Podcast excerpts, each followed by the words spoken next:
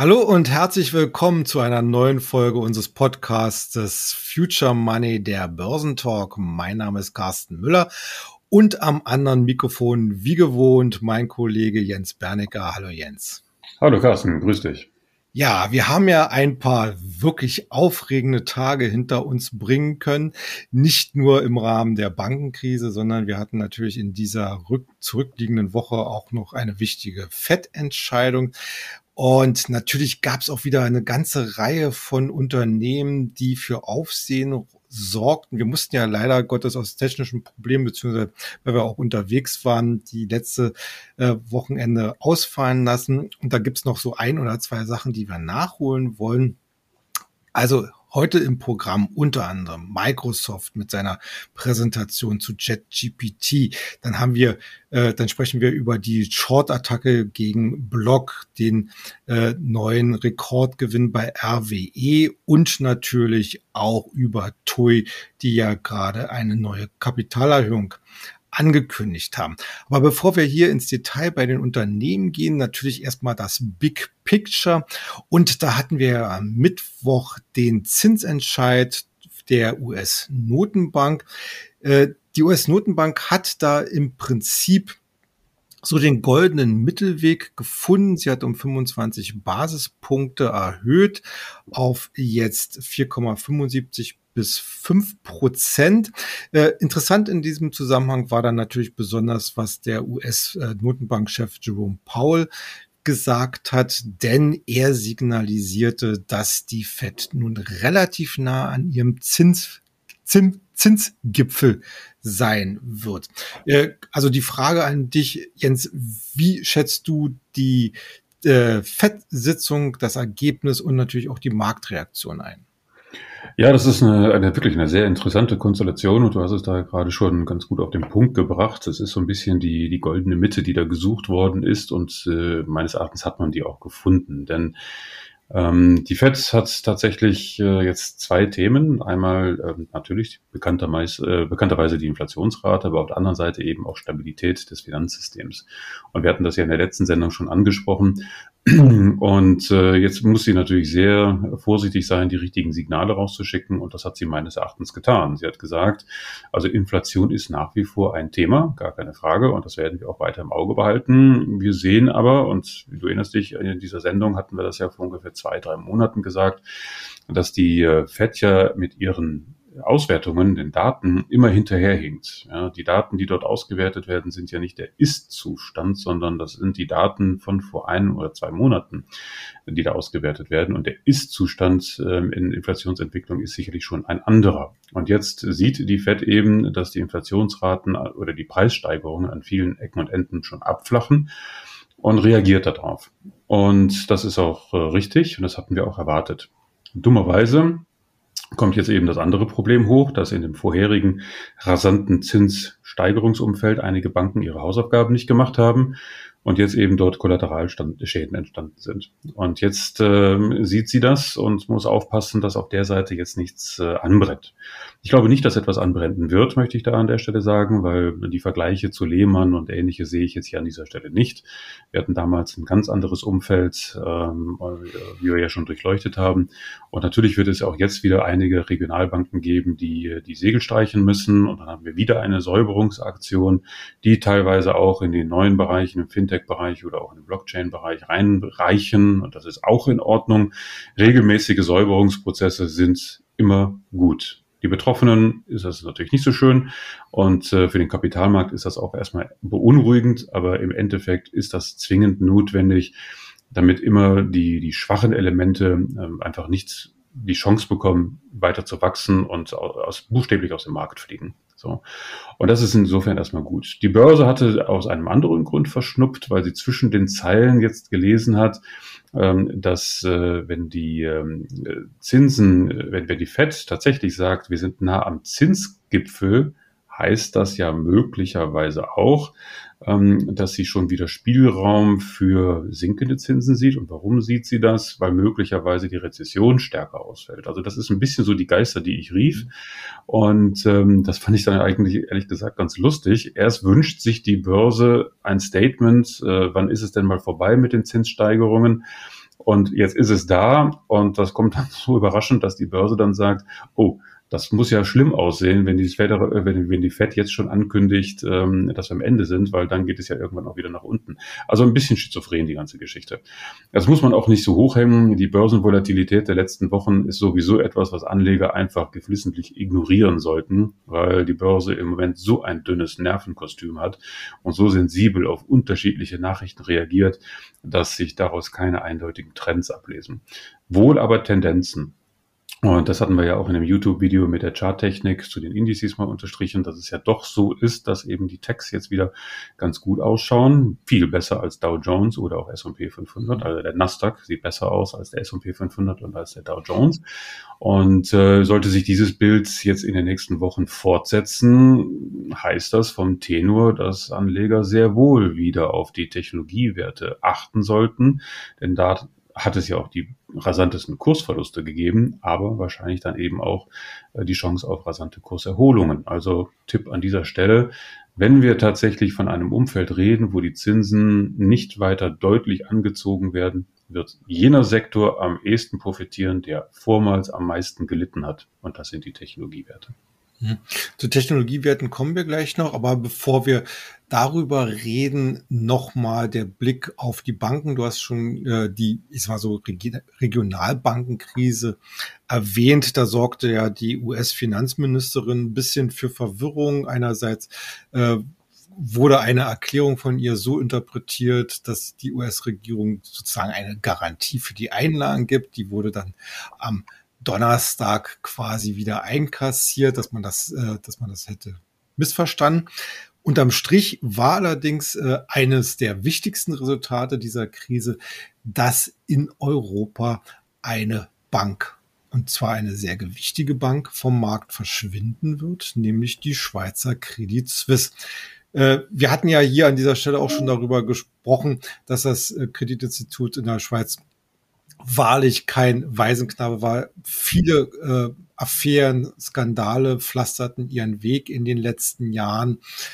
Äh, allerdings gab es jetzt zuletzt eine extreme Vertrauenskrise, die dazu führte, dass auch die SNB, also die Schweizerische Nationalbank, sozusagen eine, Quali äh, eine Liquiditätshilfe oder Unterstützung über 50 Milliarden Franken ankündigen musste. Aber dann ging alles noch schneller, denn am vergangenen Sonntag kündigte die UBS an, dass man die Credit Suisse für drei Milliarden Franken übernehmen wird. Es war sicherlich keine eigene Entscheidung, sondern da wurde die UBS eher von den Aufsichtsbehörden, von der SNB und auch von der Bundesregierung in Bern mehr oder weniger dazu gedrängt. Das ganze Sache, äh, die ganze Sache ist jetzt aber noch in einer anderen Perspektive ein ziemlicher Aufreger, denn äh, bei der Credit Suisse werden die sogenannten Tier 1 Gläubiger, also die die sogenannten Kokos-Anleihen, Koko-Anleihen besetzen haben, komplett abgeschrieben. Also da ist jetzt ein Totalverlust von 16 Milliarden Franken im Raum. Und im Gegenzug, was man halt nicht vermutet hätte, dass die Aktionäre halt diese drei Milliarden Kaufpreise ausgeschüttet bekommen.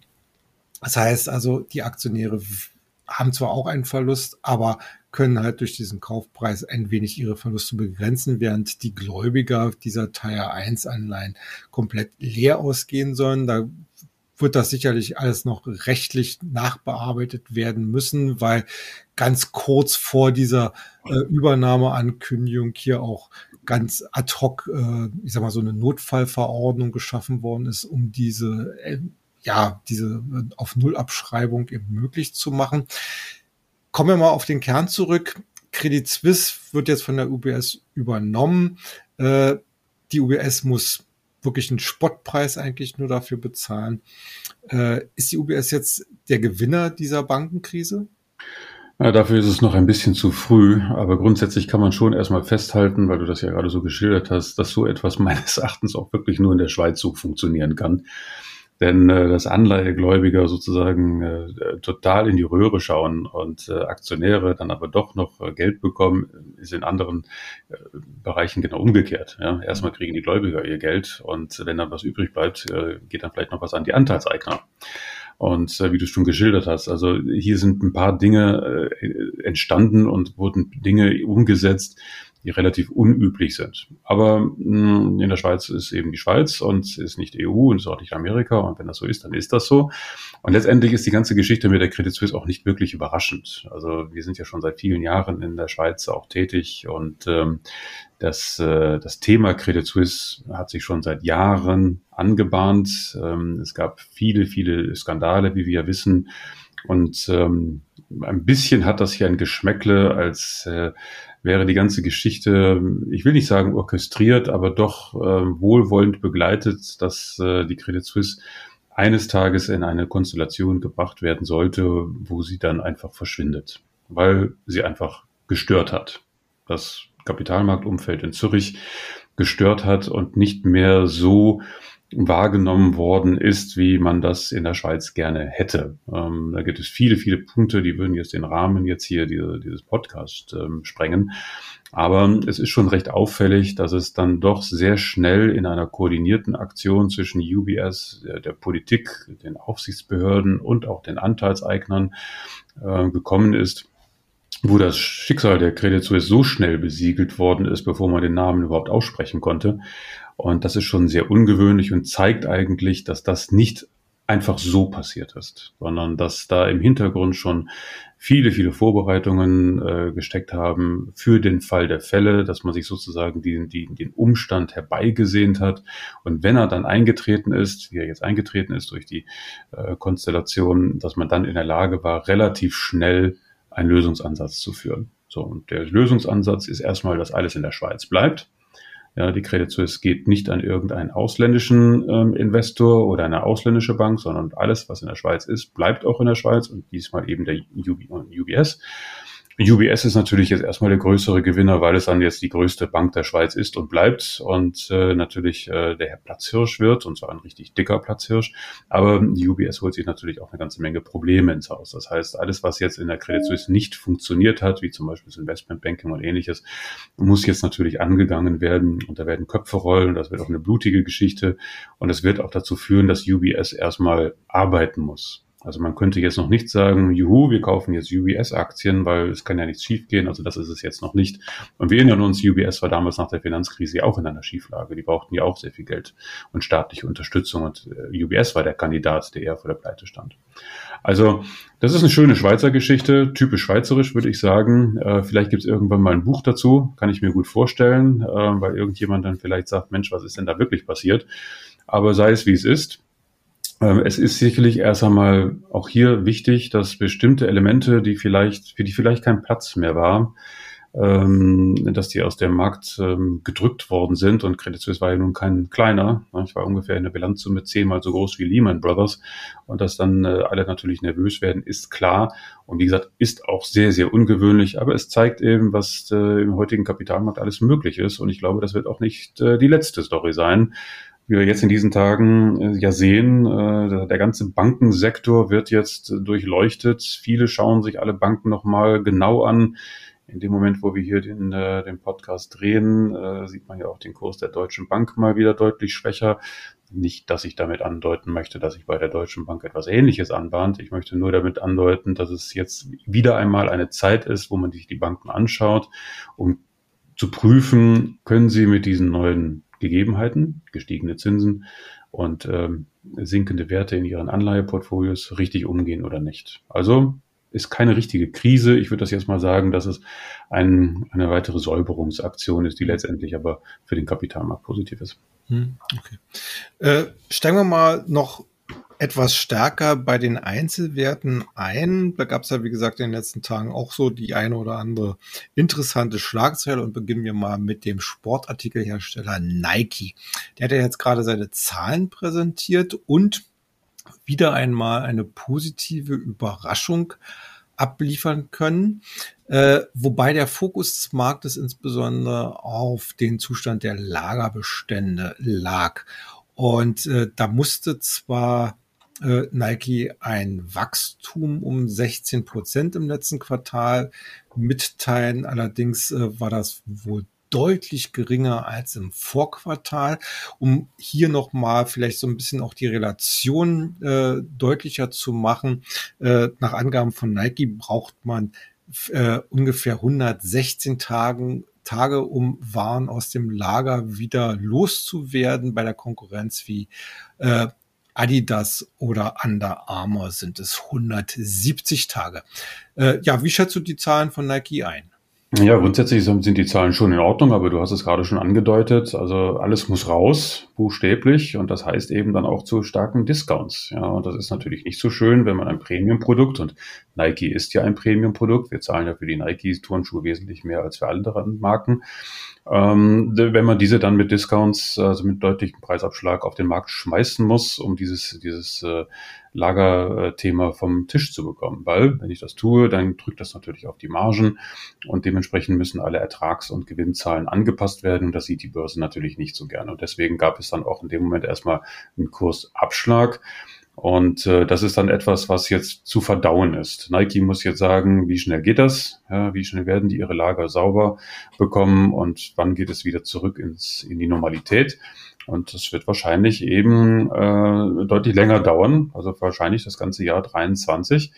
Und das ist natürlich im Hintergrund oder vor dem Hintergrund einer sich schwächelnden Konjunktur immer ein bisschen mit Fragezeichen versehen, weil man ja nicht weiß, ob der Verbraucher das mitmacht oder ob der nicht sagt, naja, ich muss ja jetzt nicht unbedingt neue Turnschuhe haben, ich kann noch ein bisschen warten, dann liegt es eben an dem Discount. Wenn der Discount so groß ist, dass der Verbraucher sagt, okay, ich kaufe es trotzdem, dann ist es gut. Und da muss man durch dieses Tal eben durch. Und das bahnt sich auch im Aktienkurs so ein bisschen an. Nike hatte sich ja wirklich sehr gut erholt ähm, vom Oktober, nicht von knapp über 80 Dollar auf 130 Dollar. Das ist ja schon eine ordentliche Performance. Jetzt haben wir da eine kleine Konsolidierung, liegen jetzt ungefähr bei 120 Dollar. Ich schätze mal, das wird noch so in den Frühling hineingehen, aber schon im Sommer würde ich damit rechnen, dass der Markt antizipiert, dass dieses Lagerthema äh, ganz gut abgearbeitet wird und dann erwarte ich auch wieder steigende Kurse.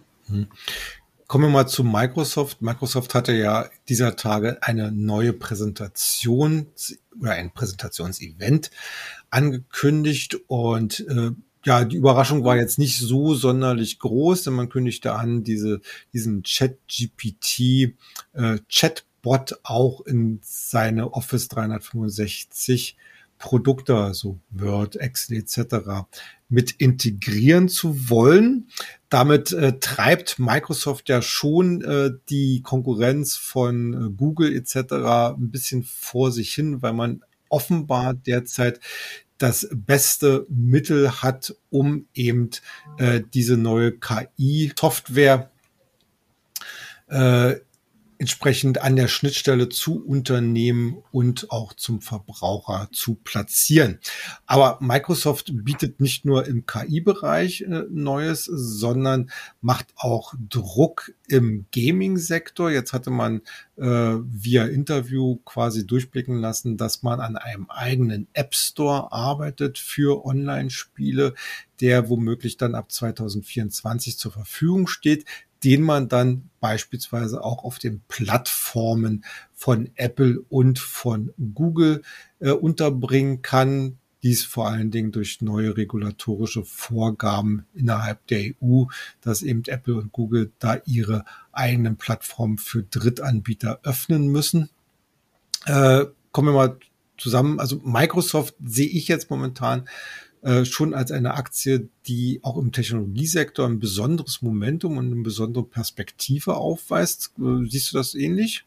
Ja, definitiv. Also Microsoft ist äh, derzeit dabei, sich, ich will nicht sagen neu zu erfinden, aber durchaus eine völlig neue, eine neue Dynamik reinzubringen sicherlich losgelöst äh, durch den äh, Kauf von ChatGPT, aber es hat ja schon früher angefangen, äh, auch schon die Übernahme von Activision Blizzard und das ist ja der Hintergrund dieser Gaming-Strategie, ähm, war das ja schon absehbar. Ja, es war schon erkennbar, dass äh, Microsoft aus, aus dieser Jahre der, der Lethargie mal rauskommen möchte und auch signalisieren kann, dass auch wir in der Lage sind, an, an neuen Trends zu partizipieren und ähm, auch wenn der Aktienkurs ja früher ganz rasant gestiegen ist bis ähm, äh, Ende 21, kam dann immer so ein bisschen die Frage hoch, wo ist denn sozusagen die next big story neben Cloud, ja, Cloud und Office. Und äh, da ist Gaming nach wie vor ein Thema. Das haben wir hier in dieser Sendung auch schon ein paar Mal diskutiert.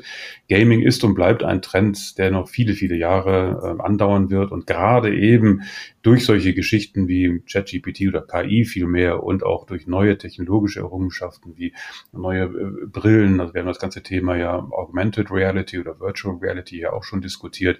Das eröffnet natürlich völlig neue Perspektiven und das Gaming der Zukunft hat natürlich nichts mit dem Gaming der Gegenwart zu tun.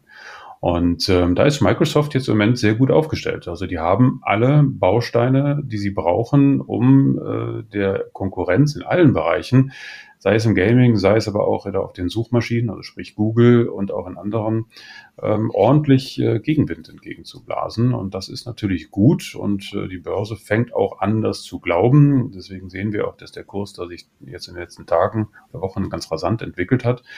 Und ich glaube, Microsoft ähm, ist da noch äh, einiges zuzutrauen. Und ich würde auf jeden Fall empfehlen. Also wenn man schon in den großen, gewichtigen Tech-Unternehmen äh, in Amerika investiert, sollte Microsoft auf jeden Fall ins Depot beibemischt werden. Auch zum aktuellen Kurs. Mhm.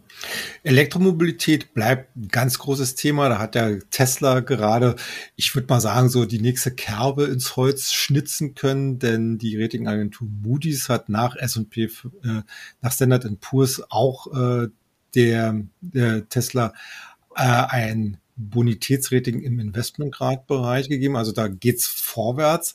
Äh, ein anderer Wert äh, hat eher, ja, ich würde mal sagen, bisschen äh, schlechtere Nachrichten abgeliefert, nämlich Ford Motor. Wir hatten ja Ford hier in diesem Zusammenhang mit Elektromobilität auch als einen unserer Favoriten klassifiziert, weil sie eben eine sehr dezidierte E-Strategie fahren, die darauf basiert, dass man halt die vorhandenen Verbrennermodelle, vor allen Dingen die bestverkauften wie den Truck und den Ford Mustang eben auf Elektro äh, zusätzlich umstellt.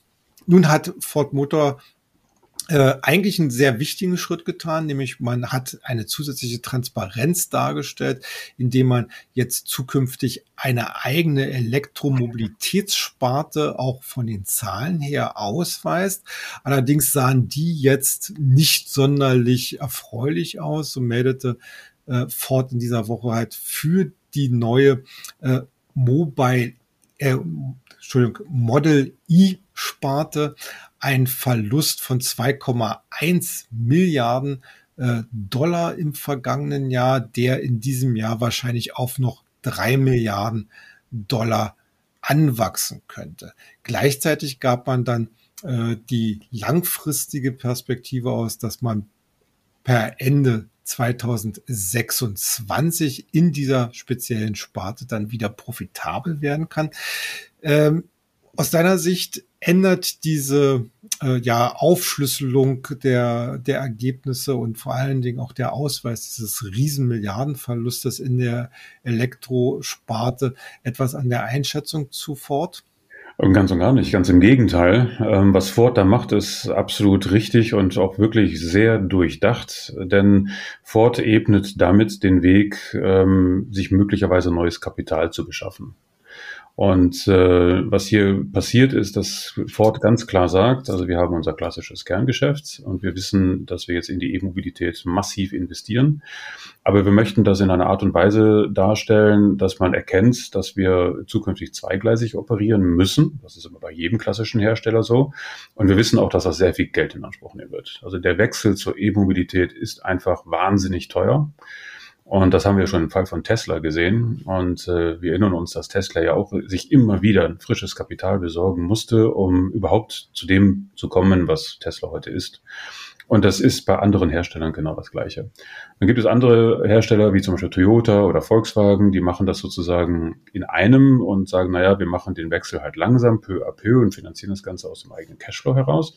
Ich glaube, Ford wird einen aggressiveren Weg gehen die schaffen Transparenz und grenzen die ganze E-Mobilität aus und werden sich irgendwann überlegen, an den Kapitalmarkt zu gehen, um genau diese Sparte neu zu kapitalisieren. Und wenn dann die Transparenz gegeben ist, dann ist es dann auch sehr viel leichter, als wenn man das in so einem Putpuri von Verbrenner und E-Mobilität hat. Also insofern ist das meines Erachtens nichts anderes als eine Vorbereitung.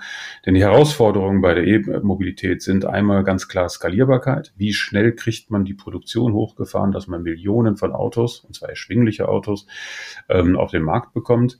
Dann, wie sieht das aus mit dem Design und Engineering? Man muss also dort komplett neu anfangen, weil man kann nicht einfach einen Verbrenner nehmen, den Verbrennermotor rausnehmen und einen E-Motor einbauen. Das funktioniert nicht. Man muss also komplett auf der grünen Wiese anfangen. Dann hat man das leidige Thema Batterietechnologie, was auch unfassbar viel Geld braucht, weil wir natürlich alle weg wollen von den klassischen herkömmlichen Lithium-Ionen-Batterien, die ja eben auch die gewisse Umweltrisiken äh, und Fragezeichen mit sich bringen. Also auch dort muss sehr viel Geld in Forschung und Entwicklung gesteckt werden. Und dann haben wir noch das Thema Software, was ja sowieso eine Riesenherausforderung ist, wie wir im Fall von Volkswagen sehen, was ebenfalls angegangen werden muss. Also das ist ein wahnsinnig teures Unterfangen, dieser Wechsel. Und dafür wird man Geld brauchen. Und Ford macht das richtig gut, meines Erachtens. Das ist genau der richtige Weg. Volkswagen und alle anderen sollten sich daran mal ein, ein Stückchen abschneiden, mhm. weil ich glaube, das ist genau die Strategie, die notwendig ist, um nicht nur mit Tex Tes äh, Tesla aufzuholen, sondern möglicherweise auch Tesla zu schlagen, was das Volumen betrifft. Und mit einem Markennamen wie Ford sollte das auch gelingen. Und deswegen bin ich da sehr froh über diese, diese Strategieankündigung, denn äh, einen besseren Weg äh, kann ich mir tatsächlich nicht vorstellen. Ja. Ob das jetzt da die, der Grund ist, jetzt gleich die Ford-Aktie zu kaufen, das ist natürlich ein bisschen schwieriger, weil im Moment, wenn ich die Ford-Aktie kaufe, kaufe ich ja auch das Verbrennergeschäft. So, und dann, ich habe noch nicht die Möglichkeit, nur in die Ford E-Mobilität zu investieren. Und möglicherweise kommt es auch dazu, dass es vielleicht einen Börsengang der E-Mobilität, also der Ford E gibt oder Model E. Ja, das kann, ist durchaus denkbar, dass man dann irgendwann zwei Ford-Aktien ähm, hat, mhm. einmal die alte Ford und dann einmal die neue Ford. Und möglicherweise werden dann die Altaktionäre, also der klassischen Ford, kriegen dann ein Angebot äh, für die neuen Aktien, damit die dann auch partizipieren und nicht in die Röhre schauen. Also solche Modelle sind durchaus denkbar und das wäre auch eigentlich eine perfekte Strategie, wie man diesen, diesen Wechsel vollzieht und möglichst alle Parteien mit reinholt. Und da sind die Amerikaner einfach sehr viel findiger, sehr viel dynamischer und vor allen Dingen mutiger als die Europäer. Also das, was Ford hier ankündigt, finde ich absolut gut. Hm, okay. Wir müssen noch über einen Wert sprechen, der auch in unserer Dispositionsliste äh, steht, nämlich der Zahlungsdienstleister Block. Äh, der hieß ja früher Square und äh, operiert mit einer sehr populären Plattform bzw. App, der sogenannten Cash-App. Und Block ist nun ins Visier des ja inzwischen doch schon relativ berühmt berüchtigten Lehrverkäufers Hindenburg Research geraten. Der hat natürlich jetzt, äh, der hat jetzt Front gemacht, hat gesagt, äh, Block äh, dulde zum Beispiel betrügerische äh, Aktivitäten auf seiner Cash-App, äh, hätte eine absolut mangelnde äh, Überprüfung äh, entsprechender Aktivitäten, würde auch gleichzeitig die Zahlen, also die Nutzerzahlen für die Cash-App äh, äh, künstlich hochsetzen. Ergebnis des Ganzen am Donnerstag rauschte Block um, glaube ich, 14 Prozent nach unten. Ja, äh, wie beurteilst du denn solche Attacken generell und jetzt speziell bei Block? Ja, also ich bin bei Leerverkäufern und deren Attacken immer sehr skeptisch und misstrauisch, weil es natürlich einfach in deren ureigenen Interesse ist, Misstrauen am Markt zu säen und dann davon zu profitieren.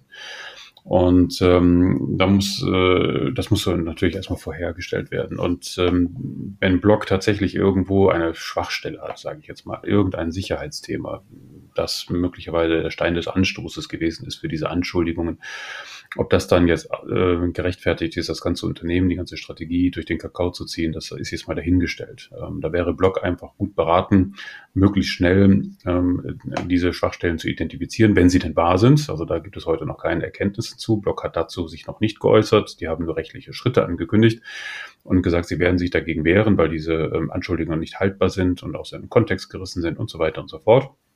Besser wäre es gewesen, wenn Block sofort gesagt hätte, ähm, wir haben hier an der einen oder anderen Stelle vielleicht äh, noch Bedarf, ja, wenn es zum Beispiel um solche äh, Kriminalitätslücken geht. Aber das haben sie nicht gemacht. Und dann wird der Markt natürlich misstrauisch, kriegt kalte Füße, jeder verkauft seine Aktie und zack ist das Ding 15 Prozent günstiger.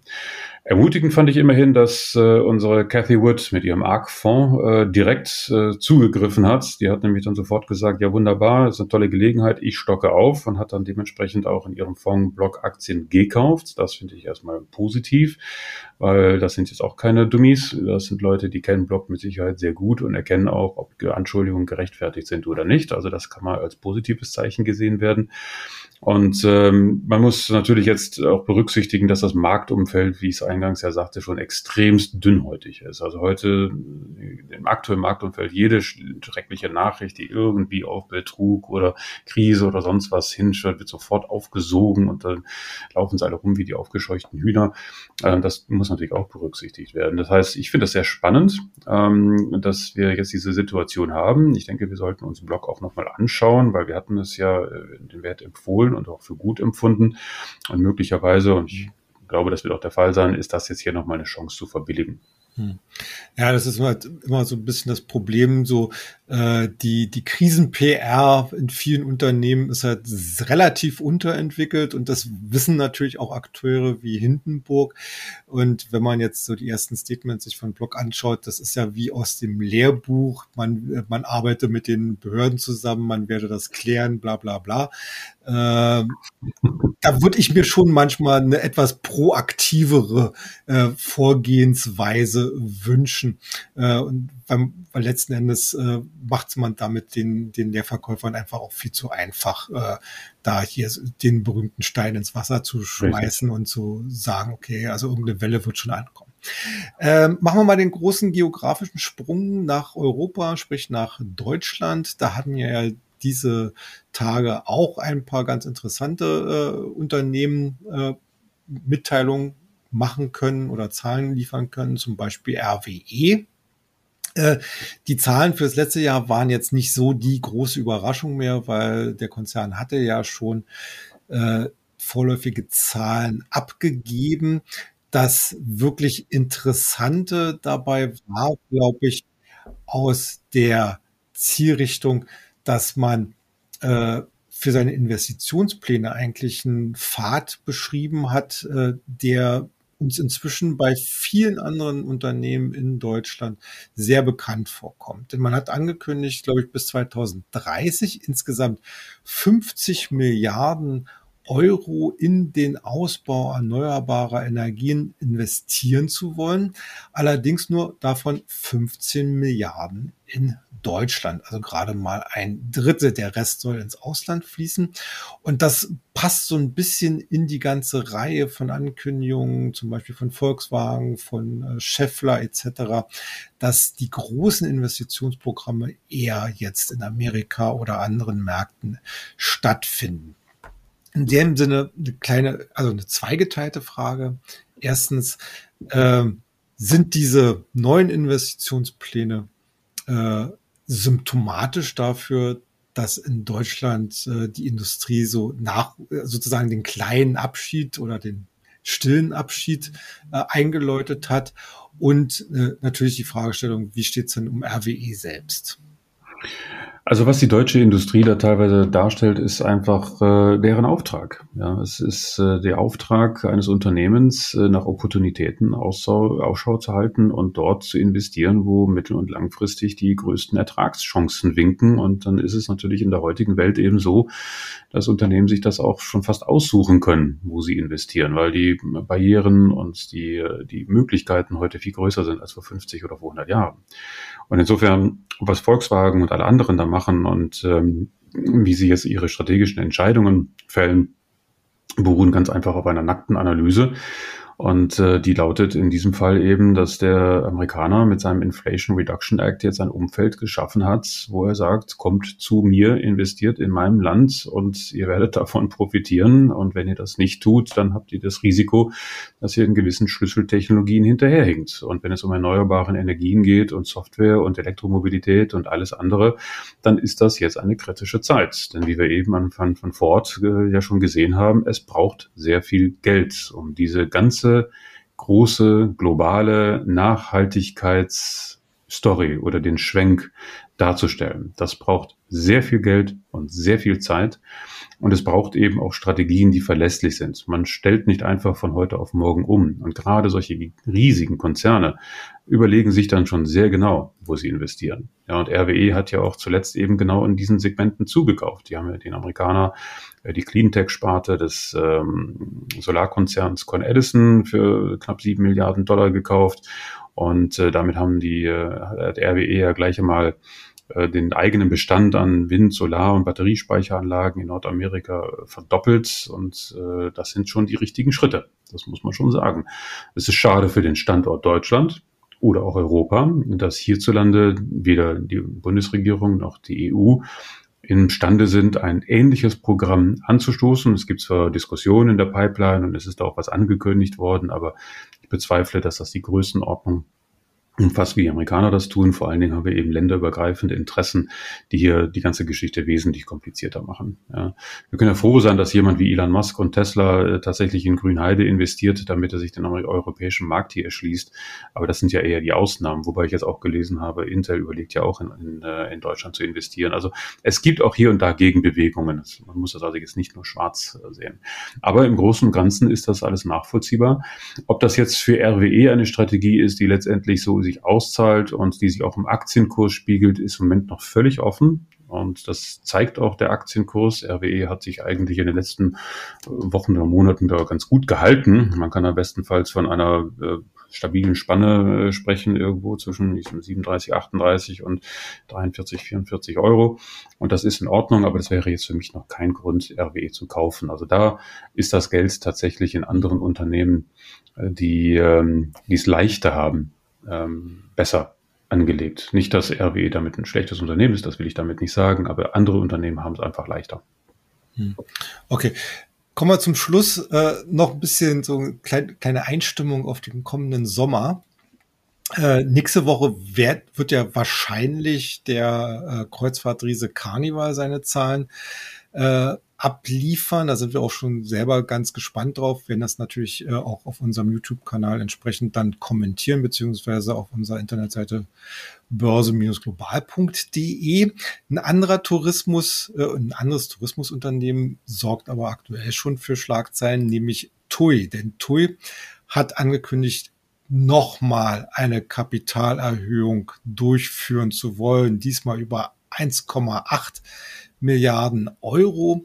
Ziel ist es natürlich, die Staatshilfen und auch äh, die Staatshilfen zurückzuzahlen, die noch aus der Corona-Krise in der Bilanz liegen und auch die KfW-Kreditlinie zu reduzieren, erneut deutlich zu reduzieren. Äh, wenn man sich jetzt mal so die letzten zwölf Monate anschaut, da hat ja TUI wirklich mit der Brechstange versucht, den Staat wieder rauszubekommen. Ist eigentlich ja durchaus ein interessanter Weg, vor allen Dingen, wenn es darum geht, dann vielleicht äh, neue Ankeraktionäre zu finden, weil man ja den russischen Ankeraktionär Mordaschow ja letzten Endes loswerden möchte. Aber äh, für die Aktie selbst ist das ja schon ein ziemlicher Balanceakt, der eher dazu droht, äh, abzukippen. Wie beurteilst du denn die TUI-Lage?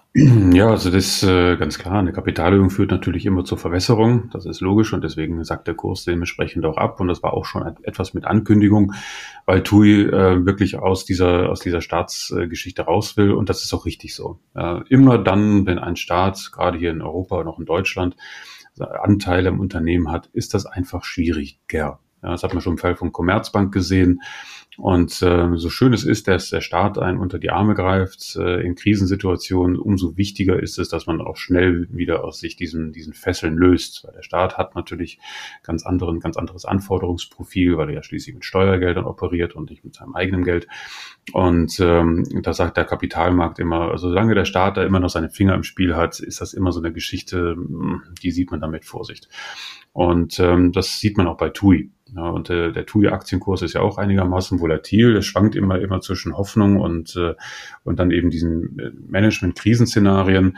Und ähm, da ist es einfach nur entscheidend festzustellen, dass TUIs Kerngeschäft wohl noch intakt ist. Die gibt, das gibt also auch die Kapitalerhöhung her und das ist schon mal gut. Und ähm, die Tourismuszahlen global zeigen ja auch in die richtige Richtung. Also nicht nur nach Corona, sondern grundsätzlich wollen die Menschen wieder reisen und sie sind auch bereit, Geld auszugeben für Reisen. Natürlich wird auch heute da das Thema Nachhaltigkeit ein bisschen größer geschrieben. Also man achtet da schon ein bisschen mehr drauf, aber das ist noch nicht so, dass es ein Massenthema ist. Und deswegen ist TUI mit dem Markennamen ganz gut positioniert und es wäre jetzt auch wirklich gut und wichtig, dass diese Kapitalerhöhung durchgeht dass sie die Staatshilfe zurückzahlen. Und dann wird man sich anschauen, was habt ihr jetzt für eine Strategie? Jetzt seid ihr ja befreiter und äh, das wäre dann die Basis ähm, für eine neue Evaluierung des, des, des Aktienkurses. Solange wir da irgendwie um die 14, 15 Euro tendieren, ist die Welt noch in Ordnung. Ich hoffe nicht, dass wir drunter rutschen. Das wäre dann nicht so gut. Das wäre dann so ein, ein technisches ähm, Verkaufssignal. Aber ich gehe davon aus, dass die Börse ähm, das hier so als Boden sieht, weil das war schon in den früheren Jahren immer so irgendwie die, die, die Bodenbildung, schon ähm, in den Jahren nach der Finanzkrise und auch äh, 2011 war so diese 14 Euro war immer so eine Art Orientierungspunkt. Also bleibt spannend. Auf jeden Fall würde ich TUI vor dem Hintergrund auf die Watchliste legen und wenn die Kapitale durch Kapitalerhöhung durchgezogen ist, ähm, wahrscheinlich auch wieder zum Kauf raten. Hm. Okay. Ja, dann heute herzlichen Dank für deine heutigen Einschätzungen. Wenn ihr unseren Börsenbrief Future Money noch nicht kennt, wie gesagt, ihr könnt ihn gerne in einem Mini-Abo mit vier Ausgaben kennenlernen, kostenlos und unverbindlich. Wie ihr das macht, äh, steht in den Shownotes. Dann bedanke ich mich an dieser Stelle fürs heutige Zuhören. Ich wünsche euch noch eine schöne Woche. Ja, macht's gut und bis zum nächsten Mal. Bis zum nächsten Mal auch von meiner Seite. Tschüss.